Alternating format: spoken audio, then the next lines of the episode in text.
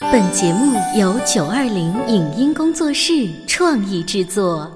《潮爸辣妈》节目版权归合肥市广播电视台所有，任何未经允许的传播行为均属违规。欢迎与九二零影音工作室沟通合作事宜，电话零五五幺六三五零九三五六。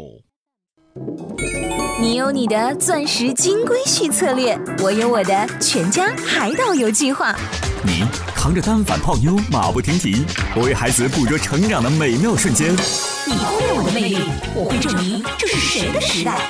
你否定我的生活态度，我决定我的人生蓝图。帅哥俊男靠边站，靠边站。有了宝宝的潮爸魅力更爆发。窈窕美女靠边站，有了宝宝的辣妈魅力更火辣。我是辣妈，不是老干妈，我为自己代言。我是潮爸，不是太阳能浴霸，我为自己代言。潮爸辣妈。您正在收听到的是故事广播《潮爸辣妈》。人的大脑就好像一个装满各种精密仪器的大机器，学习活动的开展就是不同部门在进行工作。孩子表达不清楚或写不好字，到底因为态度、情绪原因，还是另有隐情？家长如何开展不同的学习方式，让孩子取长补短呢？运动智能对于孩子的成长和学习有多重要？会数数就一定代表着数学能力好吗？欢迎收听八零后时尚育儿广播脱口秀《潮爸辣妈》，本期话题：家长应该注意的孩子八大学习能力。欢迎收听八零后时尚育儿广播脱口秀《潮爸辣妈》，大家好，我是灵儿。今天直播间为大家请来了开心可乐的爸爸，欢迎大家好，还有中国科学技术大学终身学习实验室的齐陶宇齐老师，欢迎。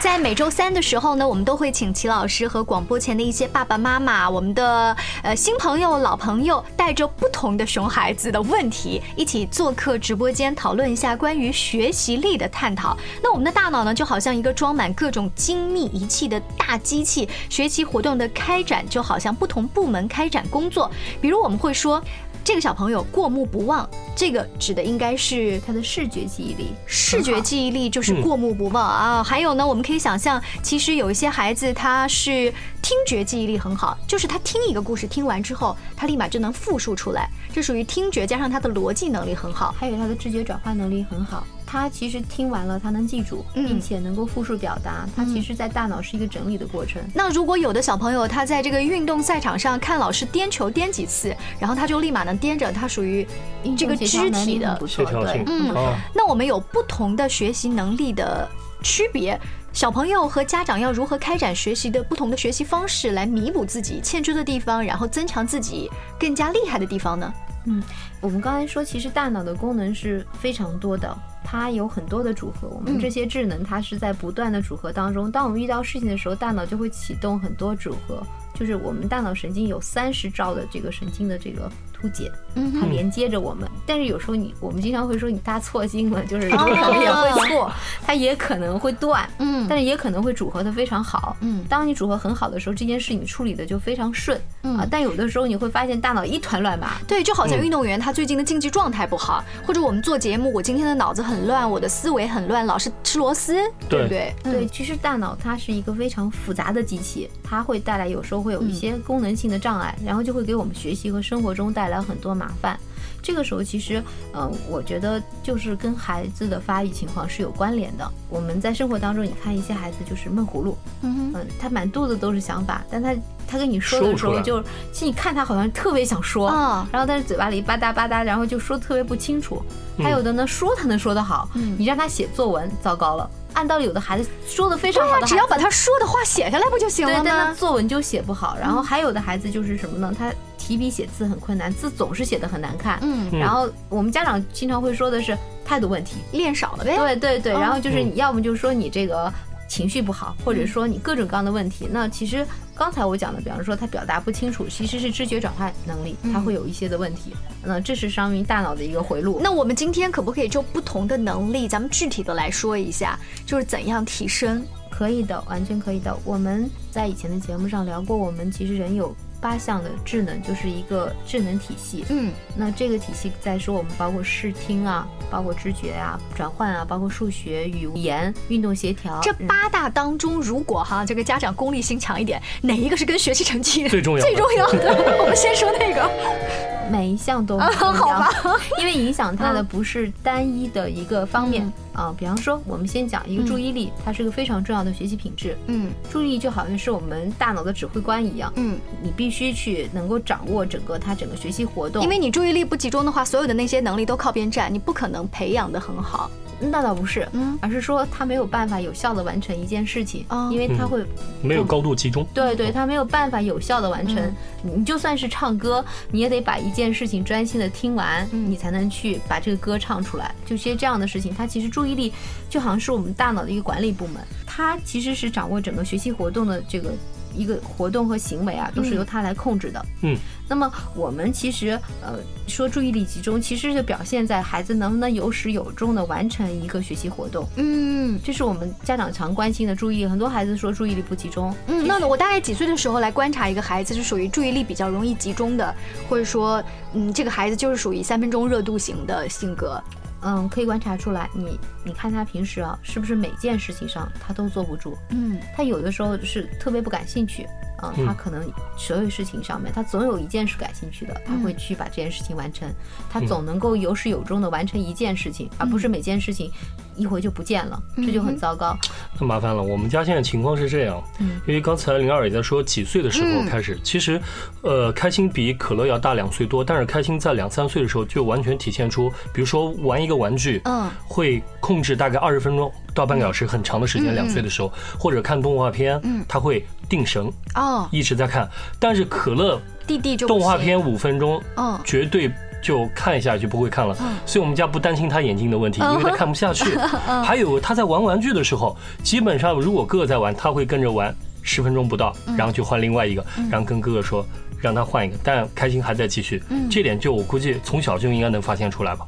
嗯，首先孩子的注意力集中时间并不是很长，两岁多对的孩子五到十分钟是正常的。嗯我们刚才话题里面讲到，你可以观察出是不是每件事情他都会去走神，但是他的时间是有规则的，哦有长短的你对你不能拿开心和可乐去比，孩子是有哦个体差异的。嗯但是一般来讲，你看两岁多，你刚才说了，他能有五到十分钟的集中时间是很正常的。嗯，但其实家长无形当中还是在拿弟弟跟哥哥在哥比，对哥比就感觉短了很多。对，其实其实来讲，嗯，孩子在这一块上面，他其实是有他自己的要求的，不是你说我们跟成人一样，我们成人也就二十多分钟，嗯然后最多能到三十分钟，我们是精力集中的时间。因为时间是有有一个疲劳的状态的，嗯还有一个就是无论你多感兴趣，你可能都会因为一些疲嗯劳的原因就调整到另外一个事情上去。但如果你的孩子连一分钟待不住，两分钟都待不住，那是要去进行一些了解。还有造成注意力不集中的原因，在先天上面，比方说剖腹产的孩子容易出现这种问题，还有感统失调的孩子容易出现这样的问题。然后注意力不集中，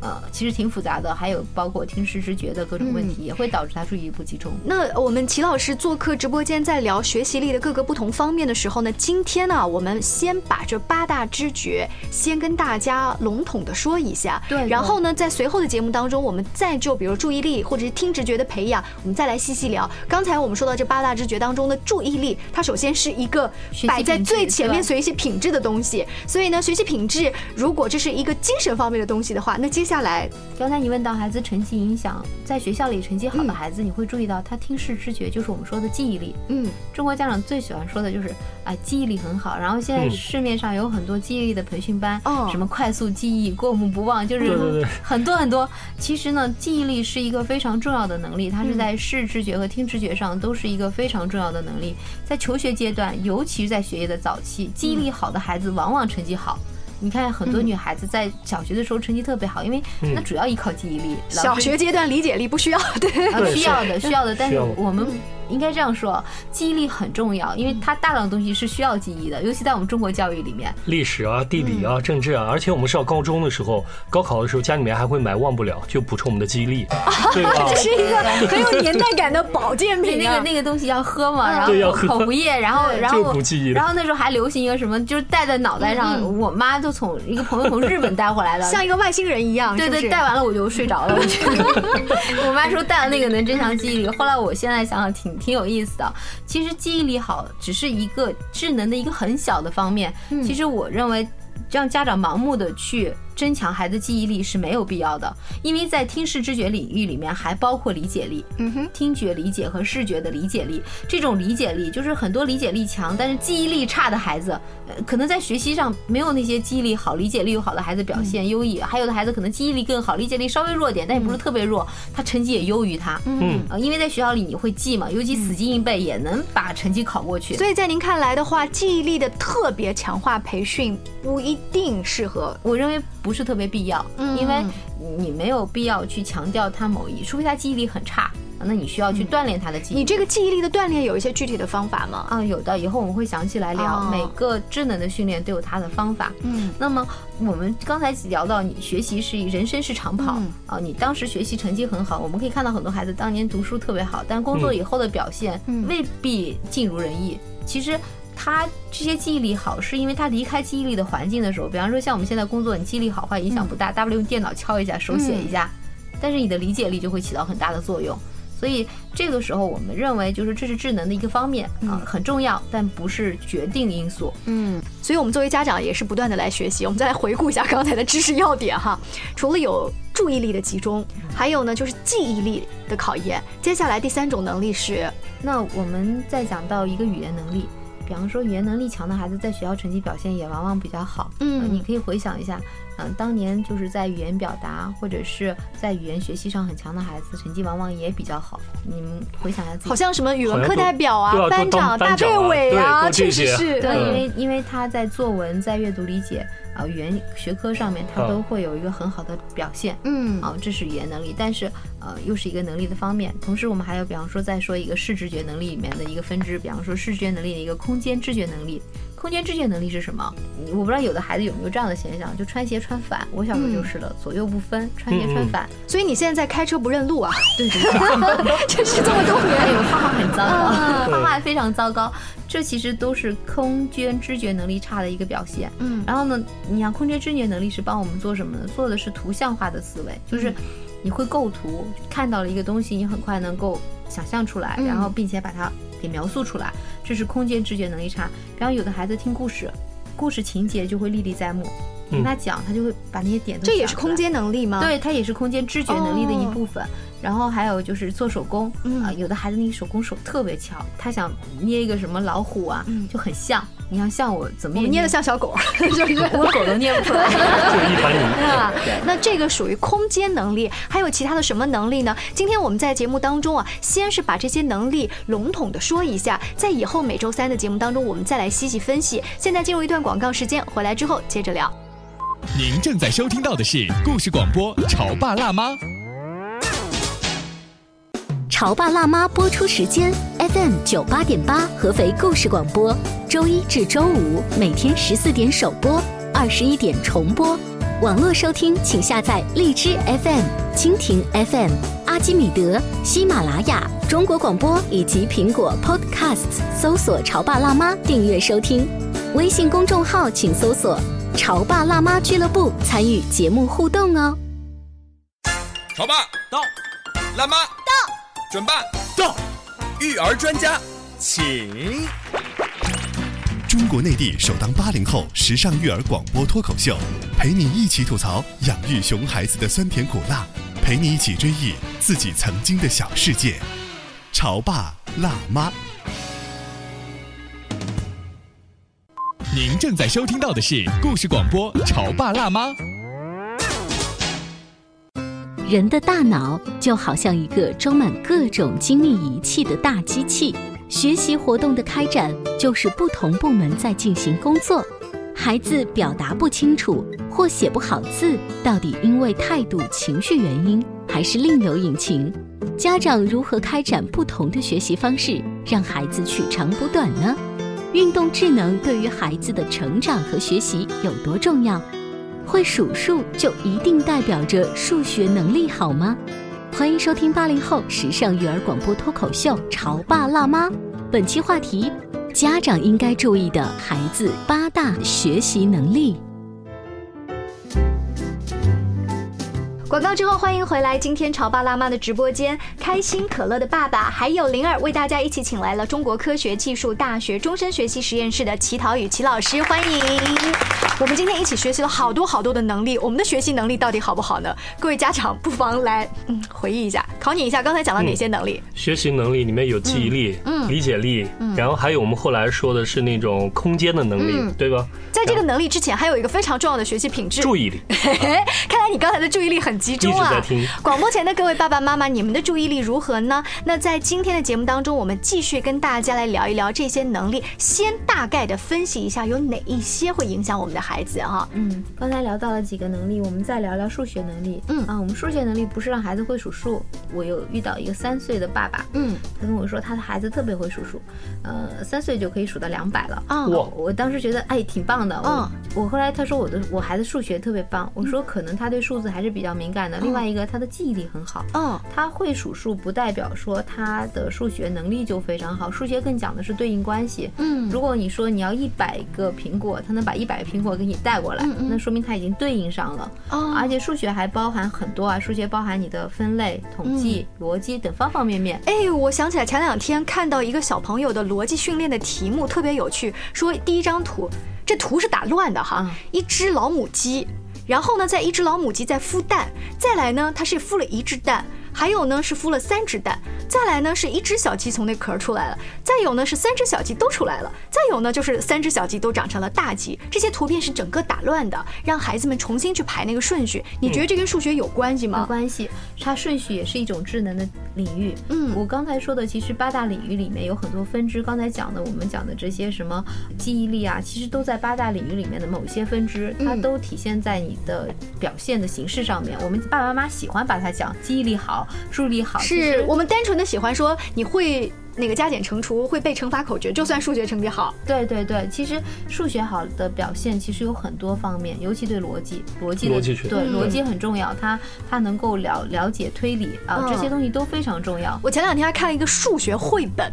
这哦绘本说呢，就有一面镜子，它有魔法，它可以照到所有东西的另外一半。结果呢，这个小卖铺的主人就让这小孩儿去找你们家所有东西可以对称一半的东西。这小孩儿呢，他就说我们家的什么呢？课桌椅可以正好对称一半啊、我的书本作业可以对称一半，所以但是大树就不能对称一半，因为它是不均匀的。嗯、小河也不能对称一半，所以他找来了十样对称一半的东西，才从那个小老板那儿换到了这一面所谓的魔镜。这个其实也跟数学有关，是现在很火的数学绘本里面的内容。哎没错，这也是数学的一个能力，它对空间和知觉的能力，它的是想讲的是轴对称关系。嗯哎，对，轴对嗯对称，，其实我们数学的涵盖方面很多。上次我们曾经聊过嗯小雪妈妈说的，她孩子学数学的过程，其实孩子在学的过程，他其实就在探索，他通过数数开始，嗯找到对应关系，然后再找到他们之间的规律，再找到规律以后，他再抽象出来。哎看似用了一个很笨的方法。对他其实也是在去解决问题。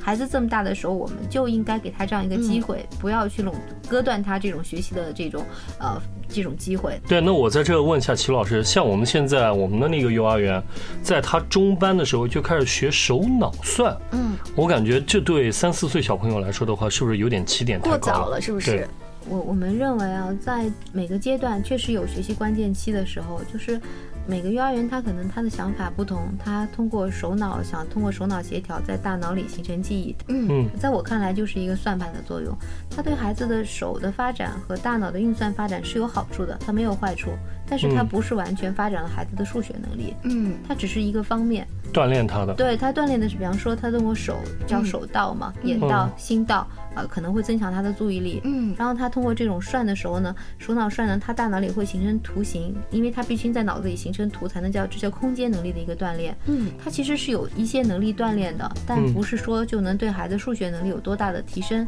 嗯，我不反对做一些专项的训练，因为这些训练对孩子能力都有提升。嗯但是你说起点高和低，取决于你孩子智能发育的情况和有没有必要。但我在发现它跟我们平时的教育上也产生一点分歧。我举个例子，手脑算里面的五，它是竖起大拇指的。嗯哼。然后我有一次在家里面跟开心在数五，嗯，我举的是五根手指出来。啊哈，他说：“爸爸，你这是错的，五应该是竖起大拇指，手脑算里面这是五。哦，所以这是不是给我们大人在教育孩子方面又产生了一点分歧？我怎么跟他解释呢？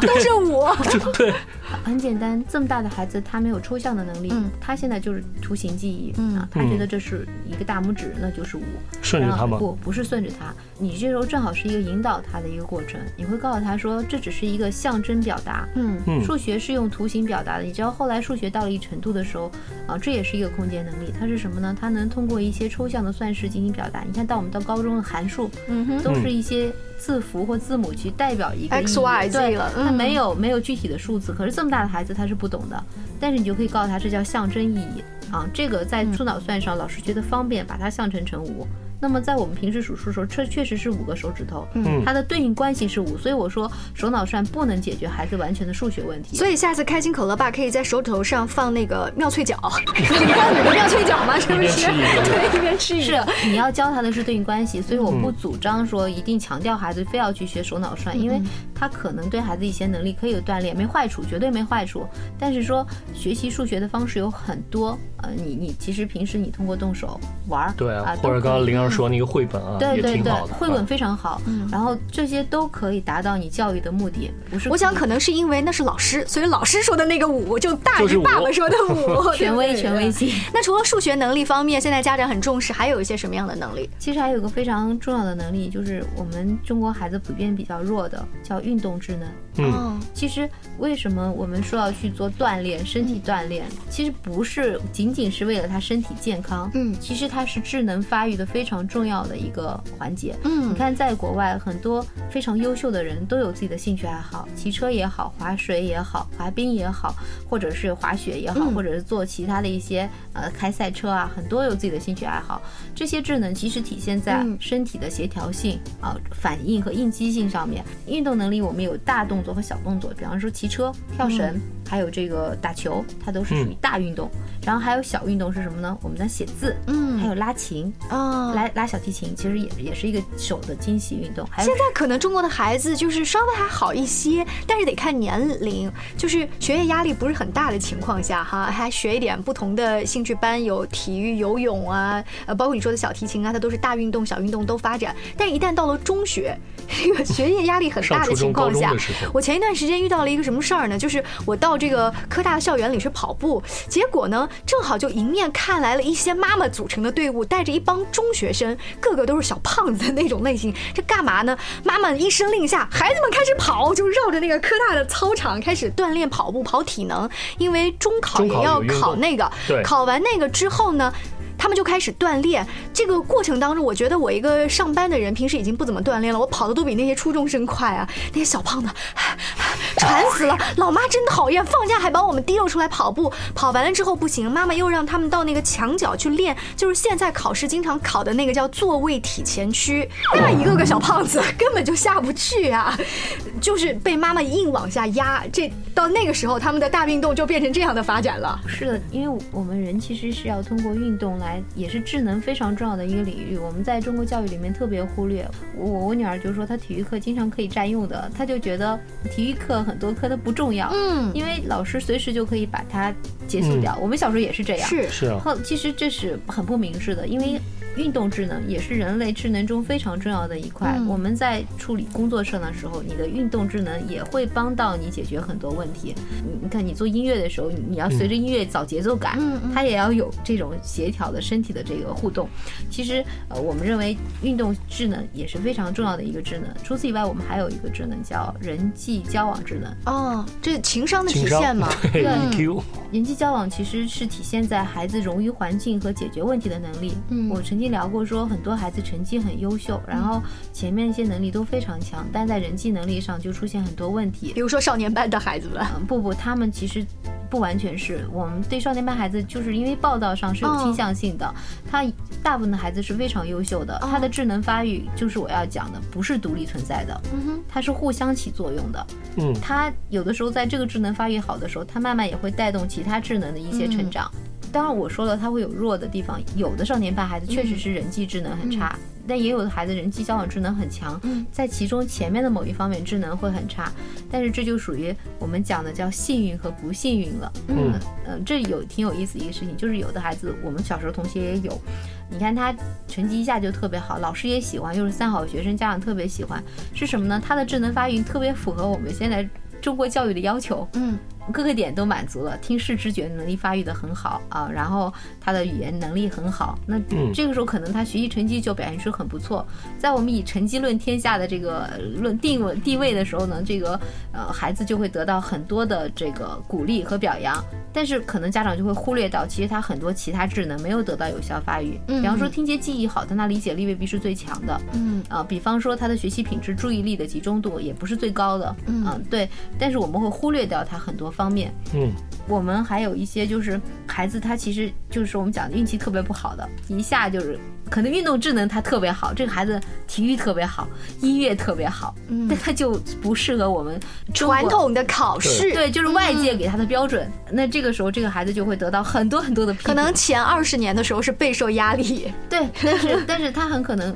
到他长大的时候，嗯到了二三十岁的时候，突然发现其实我挺优秀的，嗯，但是小时候那种自卑可能就会一直带着他。积压在心里。对对对，我们小时候考试的时候都要分班的，你考试按名次一排，嗯不好的到那个教室考，对好的到那个教室考。其实这个时候会给孩子带来很多压力，然后因为没有满足外界的这个期待，挺惨的。就是不能让他们在本来有自己优势的情况下发展的嗯更好。对，啊，好对在我们有现在的节目哈，有我们现在八零后的这些爸爸妈妈，他们可以呢听到不同的声音，告诉孩子就是仔细观察他的特长、他的特色。我们当然也希望自己的孩子各方面能力能够综合提升，但是要观察到他的长处跟他的短处，对然后呢。不能说变得完美，但至少要完整。对，人生是长跑，嗯我们永远不要说孩子不要输在起跑线，起跑线从来就没有，嗯我们只要了解孩子智能发育的优势和劣势，帮助他扬长避短，呃，甚至帮助他在短处有所提升，那么我觉得这才是一个正确的教育态度嗯和教育方法。那在以后每周三的节目当中呢，我们都会就学习力的更多细节方面跟家长一起来探讨。非常感谢两位做客直播间，下期见，拜拜感谢大家关注《潮爸辣妈》节目，由本期节目嘉宾齐老师力荐的爱麦吉学习能力工具箱正在热销中。关注故事广播微信公众号 CNFM 九八八，点击右下角商城在线下单。以上节目由九二零影音工作室创意制作，感谢您的收听。